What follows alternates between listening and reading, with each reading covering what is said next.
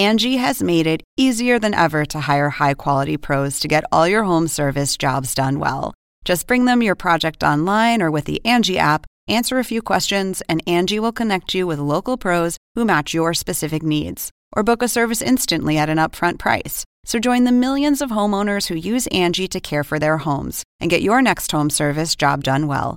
Download the free Angie mobile app today or visit Angie.com. That's A N G I.com. Oppenheimer presenta. Llega a usted por cortesía de Julius Baer, promoviendo el intercambio de ideas.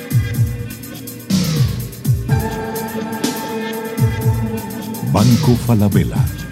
Hablamos mirándote a los ojos.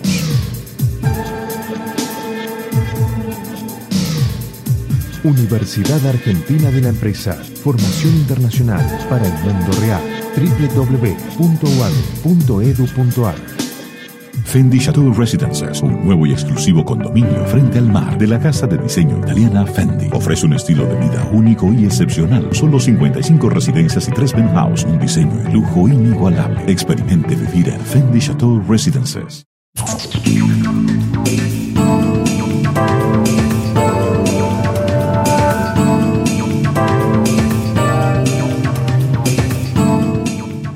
¿Qué tal? ¿Cómo les va? Soy Andrés Oppenheimer. Gracias por estar con nosotros.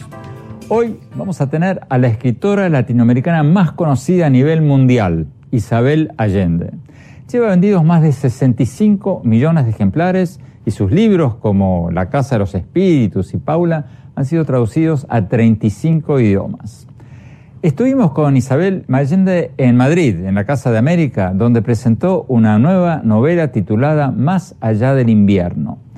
Y le preguntamos de todo, sobre su nuevo libro, sobre cómo su vida en Estados Unidos, sobre Donald Trump, sobre la crisis en Venezuela, sobre las próximas elecciones en Chile, su país natal, sobre los escándalos de corrupción en América Latina y muchos otros temas. También le preguntamos sobre su vida personal y sobre el amor en los años maduros, porque hace poco se divorció y ahora acaba de iniciar un nuevo noviazgo a los casi 75 años. Le preguntamos cómo es el amor a esa altura de la vida y nos respondió con la frescura y el humor que la caracterizan.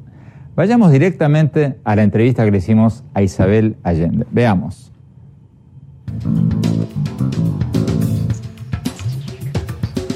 Isabel Allende, muchísimas gracias por estar con nosotros.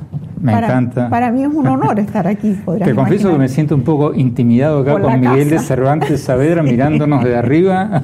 En Casa de América vas a ver todos los, grandes personajes de la historia retratados en las paredes. Y nos están mirando directamente de arriba. Isabel, acabas de escribir Más allá del invierno. Tu editorial ha descrito el libro como una obra absolutamente actual que aborda la realidad de la inmigración y la identidad de la América de hoy a través de unos personajes que encuentran la esperanza en el amor y en las segundas oportunidades. A ver, tradúceme eso un poquito, házmela fácil, por favor. Te lo hago fácil. Bueno, son tres personajes que están viviendo un, una situación difícil, los tres, por diferentes razones. Los tres han sido traumatizados por cosas del pasado y están viviendo en Brooklyn. Viene una tormenta de nieve espantosa y se encuentran atrapados en la tormenta de nieve por tres días en Brooklyn. Y sucede alguna circunstancia que los obliga a tomar una resolución. Una es lavarse las manos y no meterse en el asunto, y la otra es jugarse entero, abrir el corazón y decir, ok, vamos a correr un riesgo aquí. Y lo hacen. Y al hacerlo, descubren el verano invencible que todos tenemos adentro.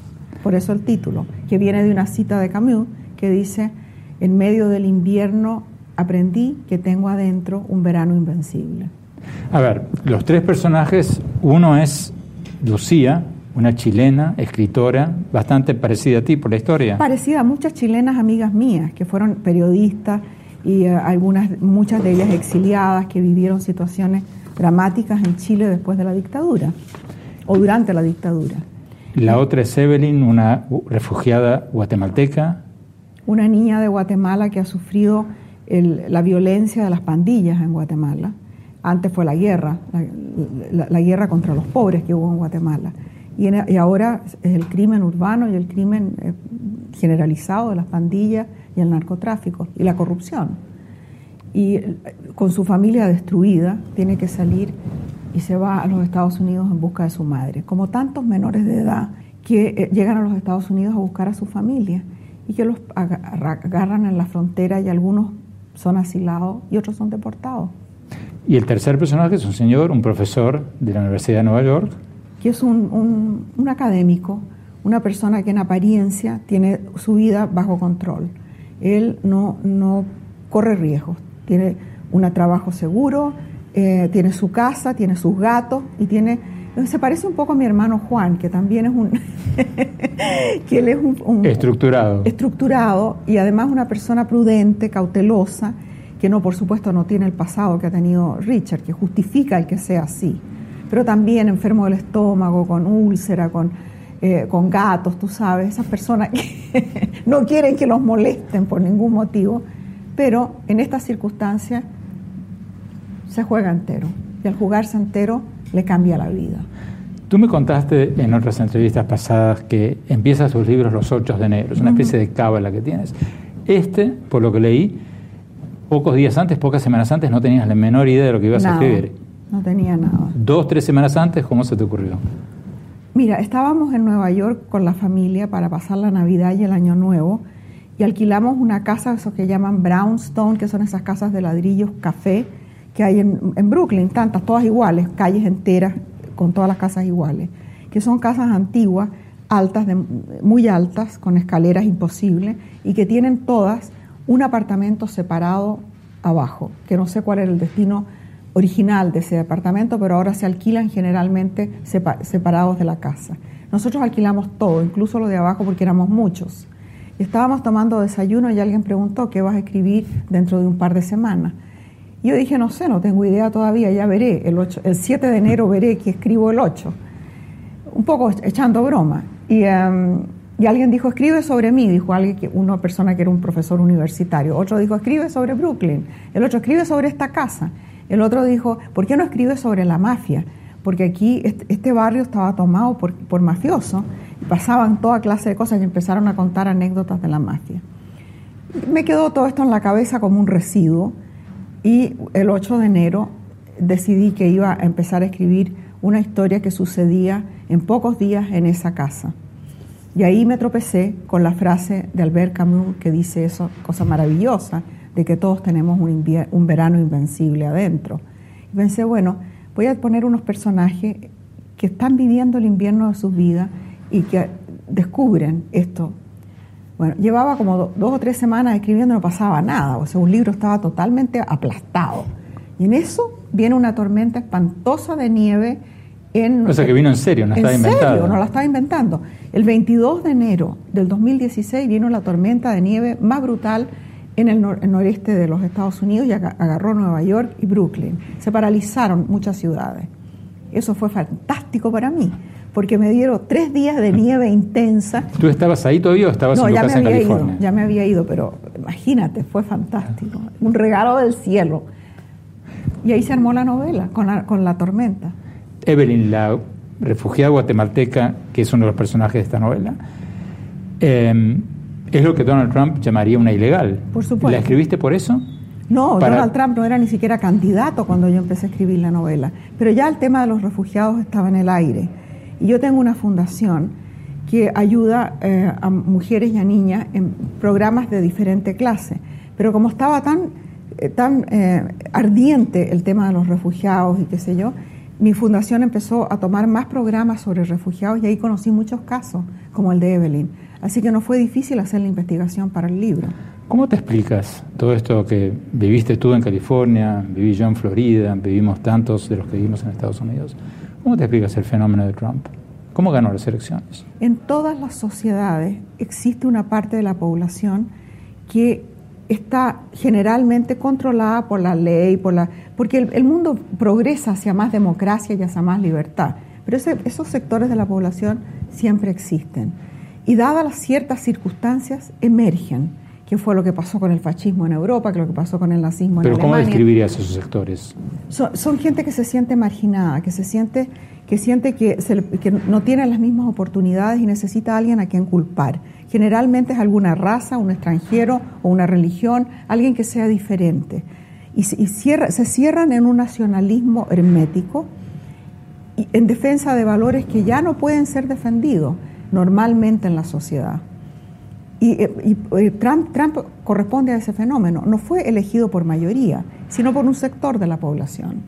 Y los republicanos se han aprovechado de esto para pasar la agenda, las leyes que ellos quieren pasar. Y están usando a Trump para eso, pero yo creo que deben estar tan horrorizados como el resto del mundo con este personaje. ¿Hasta ahora ha sido mejor o peor de lo que temías? Peor, peor, porque yo pensé que eh, las instituciones de, este, de, de, los Estados Unidos son suficientemente fuertes como para eh, controlar a esta persona que es completamente incontrolable. Y yo no pensé que pudiera hacer tanto daño en tan poco tiempo. ¿Pero tú crees que las instituciones no lo están controlando? Él quiso pasar su prohibición a los, eh, a los eh, inmigrantes o a los que visitan, visitan Estados Unidos de siete países de mayoría islámica, se lo tumbó un juez, quiso que nadie investigue sus lazos, de, los lazos de su campaña con Rusia, se lo tumbaron, el FI le dijo, señor, si no le gusta, no importa, nosotros seguimos adelante. O sea, ¿tú no crees lo contrario? Que sí, que las instituciones de Estados Unidos están... Ay, Andrés, yo espero que así sea. Pero eh, hay un ataque a las instituciones, un ataque a, la, a, a lo legal. Hay una campaña de, de, los medios, una campaña del Twitter y de todo esto, que es muy dañina que, hace, que, que va socavando eh, la legalidad, las instituciones, la verdad. Ya no se sabe qué es verdad y qué no es. Hay una campaña de, de, mentira que es muy peligrosa.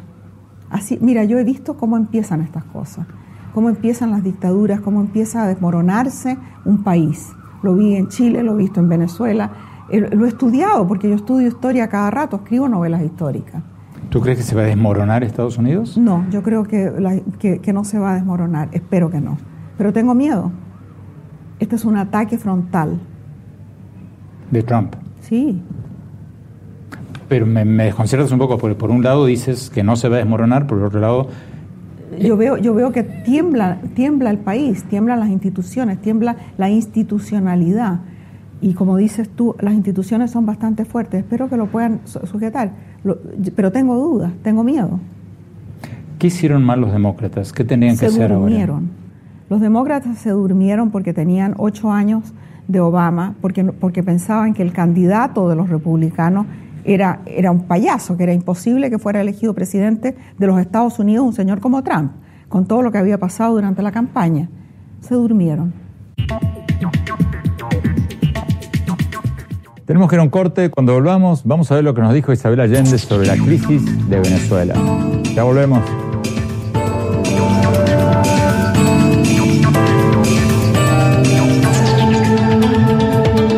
Hablamos mirándote a los ojos para decirte que la mejor forma de lograr tus proyectos es ahorrando. ¿Qué harías si ahorraras todos los meses? Mm, me compraría muchos polis, una moto, iría a la luna, una nave espacial y construiría un cohete grande, un gatito chico, un hermanito, un vestido. Aprendería a volar. Aprendamos la importancia del ahorro para que nunca dejemos de soñar. Banco Falabella. Hablamos mirándote a los ojos.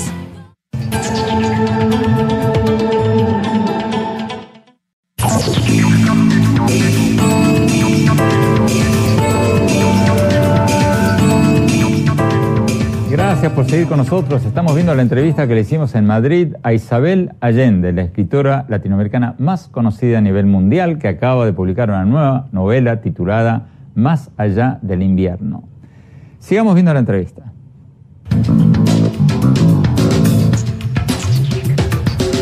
Estamos hablando en Madrid, en el centro de Madrid, en Europa. ¿Cómo ves tú esto de los el ascenso de los populismos, lo de Trump, lo del Brexit? Fue Casi gana la PEN en Francia.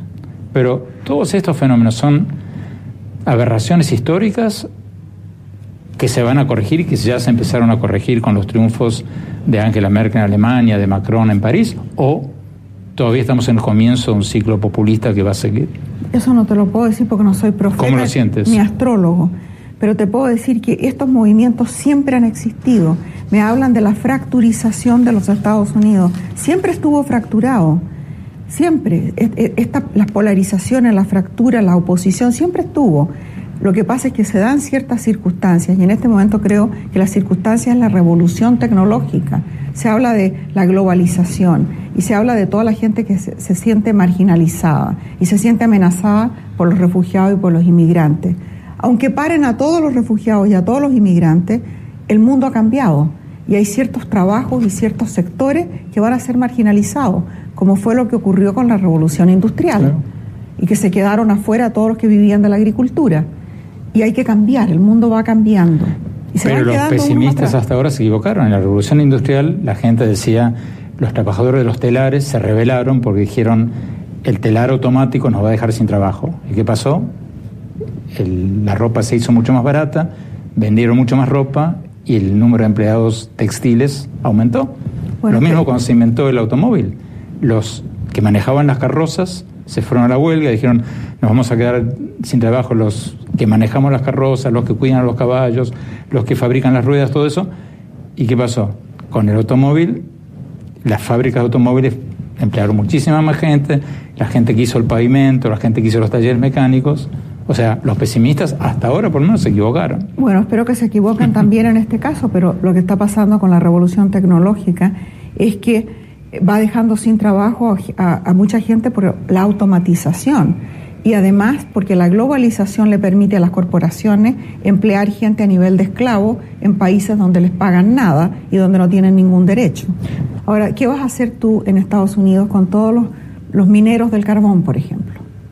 ¿Dónde los vas a emplear? Energía solar, energía eólica. Espero que así sea, Dios mío. justamente, Isabel, lo- el- justamente la gran equivocación de Trump es construir toda su política basada en los mineros del carbón, que es una industria que envenena el ambiente y que ya no tiene razón de ser. No tiene Oj- futuro. Ojalá, ojalá que ustedes que viven en California lleven la batuta con la energía solar y la energía eólica y produzcan muchísimo más empleos que los empleados de carbón. Ojalá, ojalá pase. Vamos a ir con tu libro. Casi todas tus novelas reflejan un estado de ánimo tuyo en el momento que las escribes. Este momento, o sea, el título de tu libro, Más allá del invierno, el mensaje de esperanza que tú das, que después del invierno llega el verano, pero lo escribiste en un momento difícil. Claro, en un momento que era un poquito invernal, digamos. Sí. Te acababas de Mira, se había de tu- muerto, se murió Carmen Balcells, mi agente. Se murieron dos amigos íntimos. Se murió mi perra Olivia. Eh, me separé de Willy, de con quien llevaba 28 años casada y de quien estuve muy enamorada. Y cambié mi vida. Me, me compré una casita chica. Dije, bueno, ya ahora hay que recoger velas y hacer, y- y hacer una vida privada, de trabajo, de familia. Y lo hiciste a los Se- 73 años. 73, 74 años, ahora voy a cumplir 75. Bueno, pero resulta que la vida te da sorpresa y ahora me he enamorado, cosa que le da espanto a mis nietos que creen que a los 75 años, y tú le das besos, me preguntan, horrorizados. Bueno, Bueno, bueno, a ver, cuéntame, ¿cómo es un amor maduro? igual que un amor de adolescente, exactamente igual? igual. Igual, Con, con unos ¿Te palpita el corazón? Claro, te palpita el corazón y mira, Roger vive en eh, Nueva York, así que nos- para vernos hay que cruzar el continente porque yo vivo en California y lo cruzamos cada dos semanas más o menos para poder vernos por tres días con el corazón palpitante y gracias a Dios existe el Facebook y el, y el WhatsApp y el- toda, esa, toda la tecnología que permite comunicarse todo el tiempo. ¿Cómo lo conociste? Parece que él iba manejando a Boston a ver a su hijo y me oyó por la radio. Y, y le escribió un- uno de esos emails a la oficina, pero como llegan muchos, mi secretaria contesta. Así que contestó el primero, contestó al día siguiente el segundo, y al tercer día llegó un ramo de flores y ahí contesté ¿Pero yo. se enamoró de tu secretaria? Eso es lo que yo creo. ¿Cómo fue? ¿Qué te escribió? Y que no me acuerdo, eran mensajes, eh, eh, los primeros mensajes eran buenos días y buenas noches, todos los días en la mañana, todos los días en la noche. Para saludarme en la mañana y una foto del capuchino o de las flores del jardín o de las nubes o qué sé yo. Y todas las noches la luna llena o la luna menguante y buenas noches. Nada más, durante cinco meses, Do- dos veces al día. Pero ¿Sin que tú le contestaras? No, yo le, contesta, le contestaba, pero no todos los mensajes. ¿Pero qué fue lo que te escribió que, digamos, te hizo ver ese mensaje más que los otros 3.000 que recibes por día? Bueno, el tercer día fue el ramo flores. Ah, ok.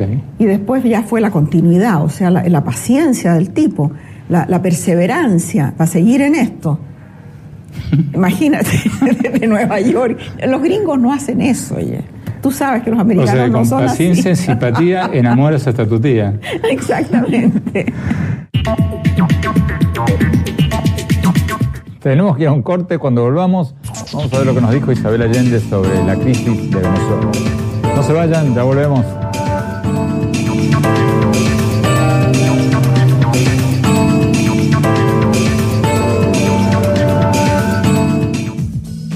Penguin Random House y Editorial Debate presentan el nuevo libro de Andrés Oppenheimer, Crear o Morir, la esperanza de América Latina y las cinco claves de la innovación.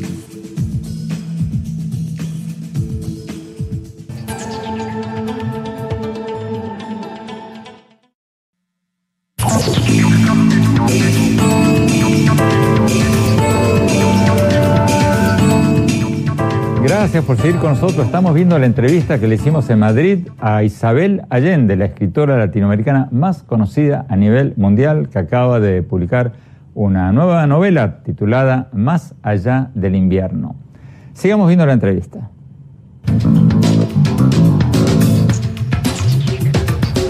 Isabel, la madurez es uno de los temas de tus últimos libros. También en El amante japonés hablabas de la madurez y de la y de la vejez y de la, del miedo a la soledad. ¿Somos más sabios cuando envejecemos o eso es un cuento chino? Un cuento chino. Si, si, eres, si toda tu vida has sido un miserable, ¿por qué vas a ser sabio porque estás más viejo? Vas a ser más miserable nomás. Ahora, si toda tu vida te has preparado para, para, ser, para tener curiosidad, tener conocimiento, claro que vas a ser más sabio porque es una preparación, pero no vas a llegar a la vejez sabio ¿Tú hoy eres mucho más sabia de lo que eras antes? No, soy igual a lo que era antes, pero más. O sea, igual de impulsiva, igual de, mentirosa, igual de... No, no, lo mismo que era antes, pero ahora más porque tengo como más licencia. Ahora se me permite más que antes. Pero tú leí que tu madre tiene 97 años y tu padrastro 100. 101. 101. Te das cuenta, pero no hay que vivir tanto. No hay que vivir tanto porque yo quiero vivir activa, no ser dependiente, poder, poder estar en el mundo y no quisiera vivir tan, tan largo. Desgraciadamente tengo genes muy fuertes, genes de campesina vasca. ¿Has dejado de hacer algo? ¿Por la vejez? Sí. A ver, déjame pensar. Bueno, sí. Yo creo que me muevo menos, eh, trabajo menos horas. Me canso más cuando estoy sentada que antes. Y manejo pésimo. O sea, choco el auto más o menos una vez por semana, porque no veo bien. Pero yo acabo de estar en California y el auto que se maneja solo está a la vuelta de la esquina y casi todos tienen su carro que ya va... Ya, yo estoy esperando que eh, adquirir eso, porque la verdad es que como chofer soy un desastre. No se sube ni el perro al auto cuando manejo yo. Tú vives hace muchas décadas en, en California. Alguien una vez me dijo, no me acuerdo quién, que uno es de donde hizo el colegio secundario. Y tú, como he leído muchas veces, te sientes chilena, te sientes latinoamericana, aunque hayas vivido. Pero no hice el colegio secundario en Chile. ¿Lo hiciste en Perú? En distintos países. Distintos mi, países. Mi padrastro era diplomático, así que viajábamos en el Líbano, en Bolivia, en diferentes partes. Pero me siento chilena, yo creo, por las raíces de la primera infancia, que fue la infancia en la casa de mi abuelo. Eso es lo que más me marcó, esos primeros 10 años en la casa de mi abuelo. Viviste en Venezuela, ¿cómo ves lo que está pasando en Venezuela? Con horror y con mucha pena. Y, trato de decirle a mis amigos que los gobiernos pasan, pero la gente y los países quedan. Y en este momento estamos viviendo en, están viviendo en Venezuela una situación tremenda y el país está prácticamente en guerra. Pero va a pasar, como pasó en Chile. Mira, 16, 17 años de dictadura en Chile parecían eternos. Y fue toda mi vida, fue toda mi vida joven, que la pasé afuera y ya me quedé afuera. Y le rompió la vida a mucha gente, pero el país siguió y el país se recuperó y, se, volvió a, estar en, a ser una democracia. ¿Lo que está pasando en Venezuela ahora, a tu juicio, es una dictadura o es un gobierno autoritario? es un gobierno autoritario, pero es un gobierno además que, en, que, ha producido una situación caótica, absolutamente caótica, de violencia extrema. Es un país donde, donde hay eh, más muertos por semana por crimen urbano que en Afganistán. ¿Qué le falta para ser una dictadura? Yo creo que eh, sacar al, ejército a la calle y, eh, y, ablastar a la gente como sucedió en Chile. Bueno, han, han hecho todo. le han negado los derechos constitucionales a la Asamblea Constituyente, al Congreso. Eh, han postergado elecciones indefinidamente, etcétera, no, sí, es, Es, prácticamente una dictadura. En pocos meses va a haber elecciones en, en Chile. ¿Por quién le vas? Yo voy siempre por cualquiera que no sea la derecha extrema en Chile, pero es muy posible que gane Piñera, porque eh, la, izquierda está un poco desorganizada en este momento y no hay un candidato que se, que se perfile eh, viable por el momento, pero falta todavía.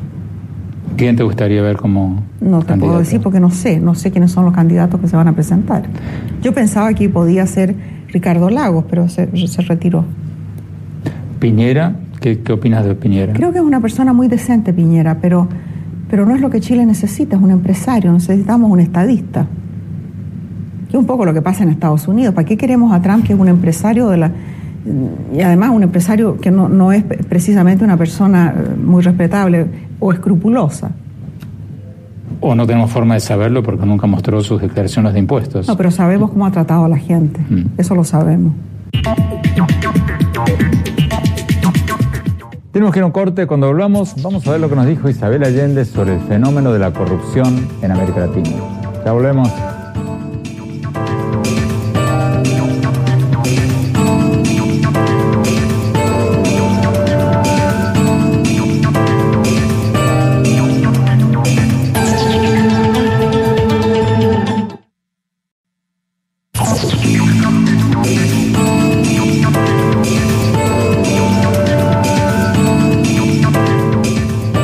Gracias por seguir con nosotros. Estamos viendo la entrevista que le hicimos en Madrid a Isabel Allende, la escritora latinoamericana más conocida a nivel mundial. Lleva vendidos 65 millones de ejemplares de sus libros que han sido traducidos a 35 idiomas o más de 35 idiomas y ahora acaba de publicar una nueva novela titulada Más allá del invierno. Sigamos viendo la entrevista.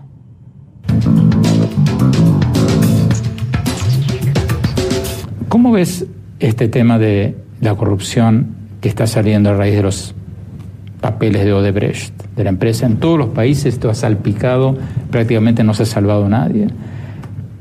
¿Es bueno esto? ¿Que se sepa? Sí. Sí, es bueno que se sepa, pero corrupción ha habido siempre, si tú piensas, en unas partes más que en otras, según el nivel de riqueza. Corrupción como la que hay en los países petroleros es mucho peor que la que en los países pobres pero eh, siempre ha habido corrupción y encuentro que es, muy bueno que salga todo esto a la luz. Igual como es bueno que salgan eh, los secretos. Mira, yo me acuerdo una, cuando escribí, eh, creo que fue Paula, una, mi primera memoria, Paula, mi mamá me dijo, pero por Dios me dijo, todo lo has revelado, todo, lo, todo está dicho, te has puesto en una posición muy vulnerable. Yo le dije, mamá, la vulnerabilidad no está en, los, en lo que uno cuenta, sino en los secretos que uno guarda y creo que esto se aplica a la corrupción también. Lo que hace vulnerable a un país y a una sociedad es lo que ocultamos debajo de la alfombra. Lo que se sale se ventila, se ventila y se mejora. Isabel, la última vez que hablamos me contaste que no eras muy amiga de la tecnología, que sí que tenías Twitter, Facebook, todo eso, pero que no es tu cosa. ¿Cómo vas ahora? No es mucho mi cosa, pero te voy a decir que estoy tan agradecida a la tecnología porque ahora que el novio, como lo llamas tú, a pesar de que no, no es noviazgo, vive en Nueva York. Perdón, ¿cómo lo, ¿cómo lo defines tú? Yo lo llamo pololo, como decimos en Chile. es mi pololo. bueno, él, él, vive en Nueva York y yo vivo en California, entonces la tecnología me ayuda mucho porque cenamos juntos. Él está tres horas adelantado y entonces él tiene que comer bien tarde, como a las nueve de la noche, y yo a las, muy temprano, a las seis. Entonces decimos, ¿qué vamos a comer hoy? Digamos, pescado con ensalada. Entonces él compra pescado allá, yo compro en, mi casa. Preparamos, ponemos el FaceTime y cocinamos, él en su cocina y yo en la mía, mientras conversamos. Y después ponemos la mesa con velas y con flores, y él en la casa de él, en su cocina y yo en la mía, y nos sentamos a comer. Y comemos con FaceTime. es fantástico. Tanto me he acostumbrado que ahora cuando lo veo en persona no lo reconozco.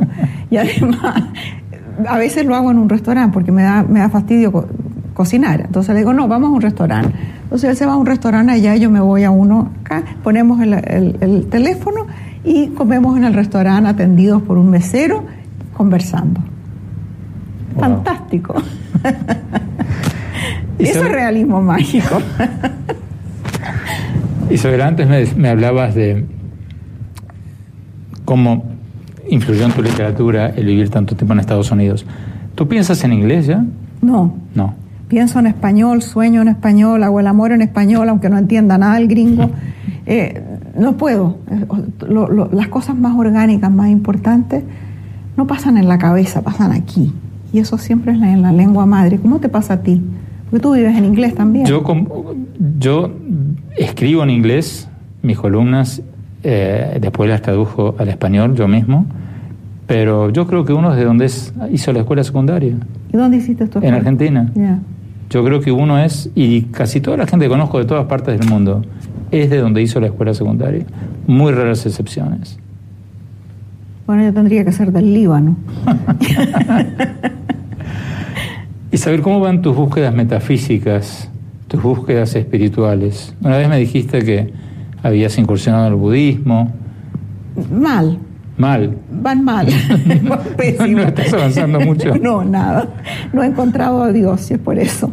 Pero tengo una vida eh, tan, tan fácil, tan agradable, eh, tan calmada internamente, que no necesito una práctica religiosa realmente. Tengo una vida muy meditativa también, porque la escritura lo requiere. Estoy sola y en silencio la mayor parte del día. Eso ayuda mucho. Además vivo al lado del agua y me siento a tomar mi café en la mañana y veo pasar el agua para un lado y después pasar el agua para el otro lado de una laguna. Y, eso es tan meditativo y me da tanta calma que como que ya la meditación budista me está dando un poco de lata, te voy a decir, un poco aburrido. ¿No lo sé más? Eh, poco, poco. Estoy más dedicada al amor que a la meditación, es la verdad. Tenemos que ir a un corte. Cuando volvamos, seguimos hablando con Isabel Allende sobre su vida y sus planes. Ya volvemos. No se vayan.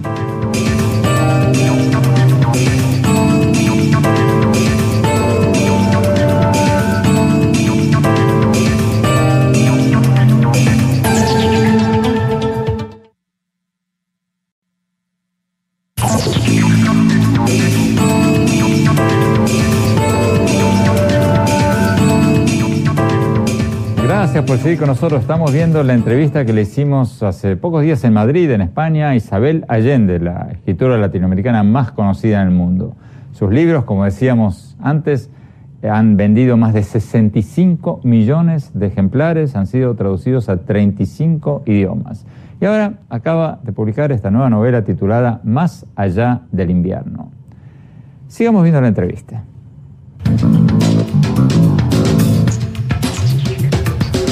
¿Tú le das las novelas a leer a tu madre antes que sean publicadas? A tu madre de 97 años. En general, sí.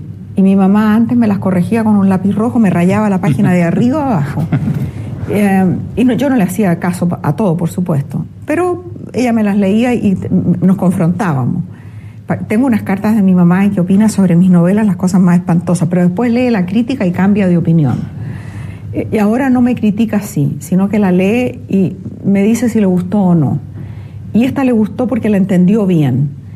Cuando escribí, por ejemplo, Ripper, que era una novela policial, no entendió nada. Y dijo, ¿qué, ¿para qué importa que se mate esta gente si no sirven para nada? Mi mamá no entendió nada. Pero, ¿le haces caso? ¿Cambias cosas por indicaciones de ella? Ella nos, mira, me acuerdo una cosa típica. Una vez estaba escribiendo yo los cuentos de Baluna y le iba pasando los cuentos a mi mamá por correo. Se los iba pasando porque ella estaba en Chile. No, ella no estaba en Chile, no me acuerdo, estaba en Venezuela creo que estaba. Y yo estaba acá. Y eh, mi mamá me dice, este cuento me gusta en principio, pero no me gusta el final. Y le digo, bueno, ¿cómo te gustaría que terminara? Ah, me dijo, no sé, eso te corresponde a ti buscarlo, pero busca un final que a mí me guste me obligó a pensar en un, en un final diferente. O sea, mi mamá no me puede decir, haz esto o haz lo otro, pero me dice cuando algo no funciona. Eso ella lo capta. Isabel, tú has ya pasado por casi todos los géneros. Has escrito novelas históricas, sí, lo único novelas... que me falta es la novela erótica. ¿Cómo que no? ¿Has escrito novelas eróticas? No, he escrito pedacitos eróticos por aquí y por allá, pero novelas, sí, un novelón erótico, no. Pero mira, mira, mi mamá sigue viva, tengo que esperar que se muera. Y de aquí a que se muera mi mamá, que es inmortal, yo ya no voy a tener hormonas para escribir una novela erótica. Te la vas a imaginar, puede salir mejor. ¿Qué es lo que más te gusta de la parte de escribir? ¿Empezar, pensar, tramar, escribir o tener el, libro en la mano una vez que sale del horno? el libro en la mano ya se fue, ya no me pertenece, para nada. Empezar una novela es muy difícil, porque hay, hay como que echar a andar, hay que, como que el músculo está todavía tieso, agarrotado, y empiezas tú, es como, yo diría, al mes a la, quinta semana que de pronto los personajes te sorprenden con algo. Pasa algo que tú no lo habías pensado para nada. Y ahí empieza a rodar y empieza a rodar. Y ese es el momento fantástico. Cuando ya el cuento se te escapa un poco de las manos y se te van ocurriendo cosas y uno piensa, sueña, pasa todo el día con la novela dentro de la cabeza. Y todo lo que sucede en el mundo uno lo relaciona lo siente como, como que el universo está complotando para ayudarte. Ese es el momento fantástico. ¿Está cambiando tu forma de escribir? ¿Está cambiando la forma de escribir de todos nosotros por el Twitter y por el Facebook? ¿Estamos escribiendo de una manera más sintética, más, más corta, más directa, por influencia de la tecnología o no? Yo creo que sí. ¿García Márquez podría haber escrito Cien años de soledad hoy?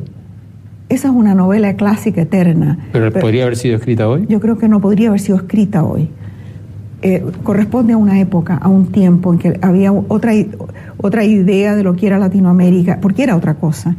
Eh, otro, otro lenguaje, había una cosa barroca, rica, abundante, eh, extrema, que hoy día no se aplica, que vivimos en otro mundo. Había más tiempo para leer también. Exacto, la gente ya no lee una cosa de este, este, de este largo porque no hay tiempo. Y, las generaciones más jóvenes están acostumbradas a verlo todo en una pantalla. Eh, les da miedo el papel. Y eh, todo sale, es mucho más rápido, más inmediato, más visual, eh, muchos menos adjetivos, mucho más acción. y los temas son otros, los temas son más urbanos, son, son temas... La novela del gran boom de la literatura latinoamericana era una novela mucho más politizada, mucho más eran otros los temas y otro, otro el estilo. Pero, no todos escribían igual, por supuesto. Pero, pero hablando del estilo, o sea, un Proust, un García Márquez. Son eternos, ellos sí son eternos. Son eternos, pero hoy alguien podría escribir una novela con tantas comas. Yo creo que no podrían escribirla, pero hoy día todavía se puede leer. O sea, tú todavía puedes leer a Proust, pero alguien que escriba como Proust no conozco a nadie. ¿Tú has cambiado tu forma de escribir? Sí, pero en, parte porque ha cambiado el mundo, en parte porque vivo en inglés, porque leo en inglés y el idioma inglés es mucho más directo y más conciso. Y en parte porque yo veo que, que los temas que me interesaban hace 30 años no son los que me interesan ahora. Mm. Los temas fundamentales del amor, de la pasión, del dolor, de la muerte, de la injusticia, de la lealtad, esos temas siguen allí, pero las circunstancias en que suceden las historias son distintas. Cuando escribí, por ejemplo, eh, los cuentos de Baluna, yo vivía en Venezuela y sacaba los cuentos del periódico. Leía los periódicos venezolanos o veía la televisión y pasaban unas cosas espantosas. De repente había una inundación y aparecía un féretro flotando y adentro había una señora dormida. O sea, dime tú si eso no es realismo mágico. Pero pasaban esas cosas. Ahora uno vive en, otro, en otra realidad. ¿Cómo te imaginas tus futuros libros? no me lo imagino, no, me imagino nada más que el que va a venir. ¿Y el que va a venir? El que va a venir lo empiezo el 8 de enero del próximo año y estoy investigando el tiempo y el lugar en que ocurre para poder empezar a escribir el 8 de enero. Pero más allá de eso no te puedo decir. ¿Pero tienes idea qué va a ser? ¿Qué tipo de novela tengo, va a ser? lo tengo aquí todo. ¿Qué tipo de novela va a ser? No te voy a decir nada, porque si te lo digo ya no lo voy a tener la energía para escribirlo. ¿Nunca comentas con nadie cuando estás escribiendo un libro?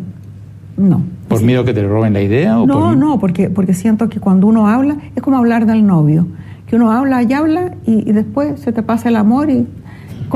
mira, con, con las novelas uno habla de lo que va a escribir, después te sientas a escribir y sale una cosa completamente distinta. Entonces mejor ni comentar. Me dice, ¿de qué vas a escribir? Y yo te digo que voy a escribir y después tú lo dices, pero esto no tiene nada que ver con lo que me contó. Tú vives en California, tu novio vive en Nueva York. ¿Te vas a mudar a Nueva York? no, yo no me mudo a Nueva York ni loca. Él está vendiendo todo para venirse a California. Me conoció, nos conocimos realmente en octubre y ya está totalmente dispuesto a dejar su vida pasada y trasladarse a California. Y yo estoy un poco asustada porque ponte que no resulte. Y, eh, yo ya, o sea, y el tipo se quedó sin nada. Eh, estaba conversando con un amigo ayer que me dice, bueno, tú ya le cambiaste la vida, ya le diste un impulso para vivir otra vida, así que ya has hecho bastante, me dijo, pero de todas maneras la responsabilidad es grande. Isabel. Gracias. Hermoso entrevistarte como siempre. Gracias. Buenísima Isabel Allende, como siempre. Tenemos que ir a un corte. Cuando volvamos, mis conclusiones sobre esta entrevista y sobre Isabel Allende. Ya volvemos.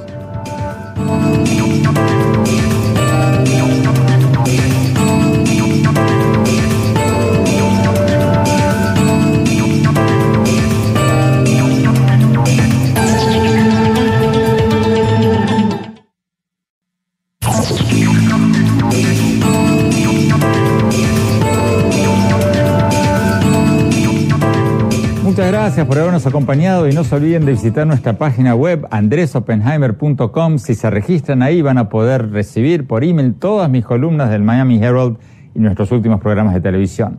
Les recuerdo la dirección, es andresopenheimertodoseguido.com.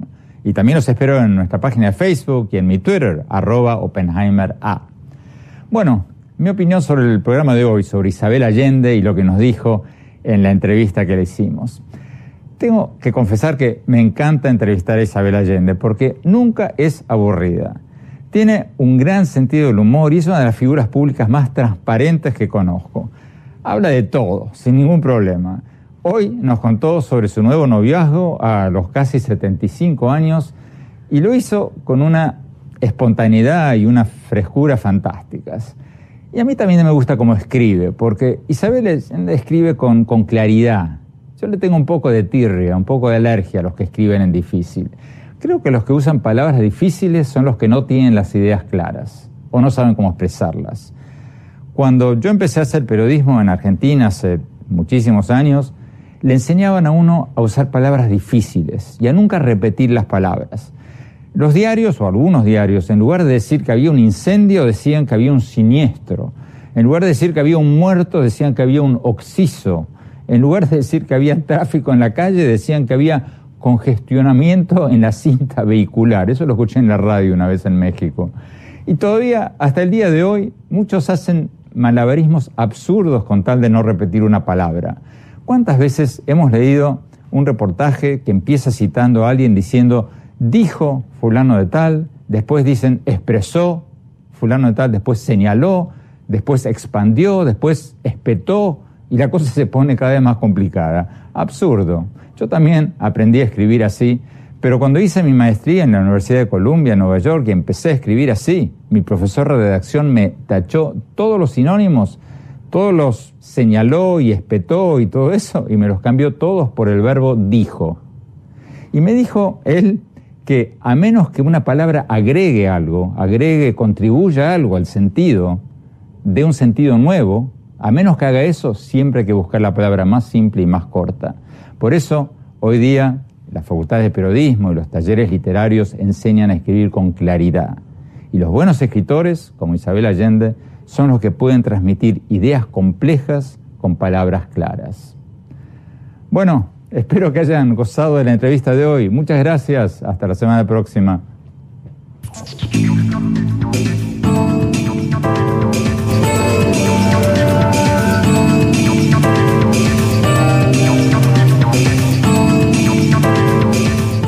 Oppenheimer presenta. Llega a usted por cortesía de Julius Baer, promoviendo el intercambio de ideas.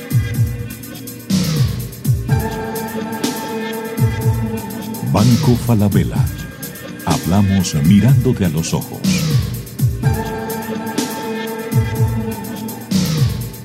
Universidad Argentina de la Empresa. Formación internacional para el mundo real. www.uad.edu.ar Fendi Chateau Residences, un nuevo y exclusivo condominio frente al mar de la casa de diseño italiana Fendi. Ofrece un estilo de vida único y excepcional. Solo 55 residencias y 3 penthouse, un diseño y lujo inigualable. Experimente vivir en Fendi Chateau Residences.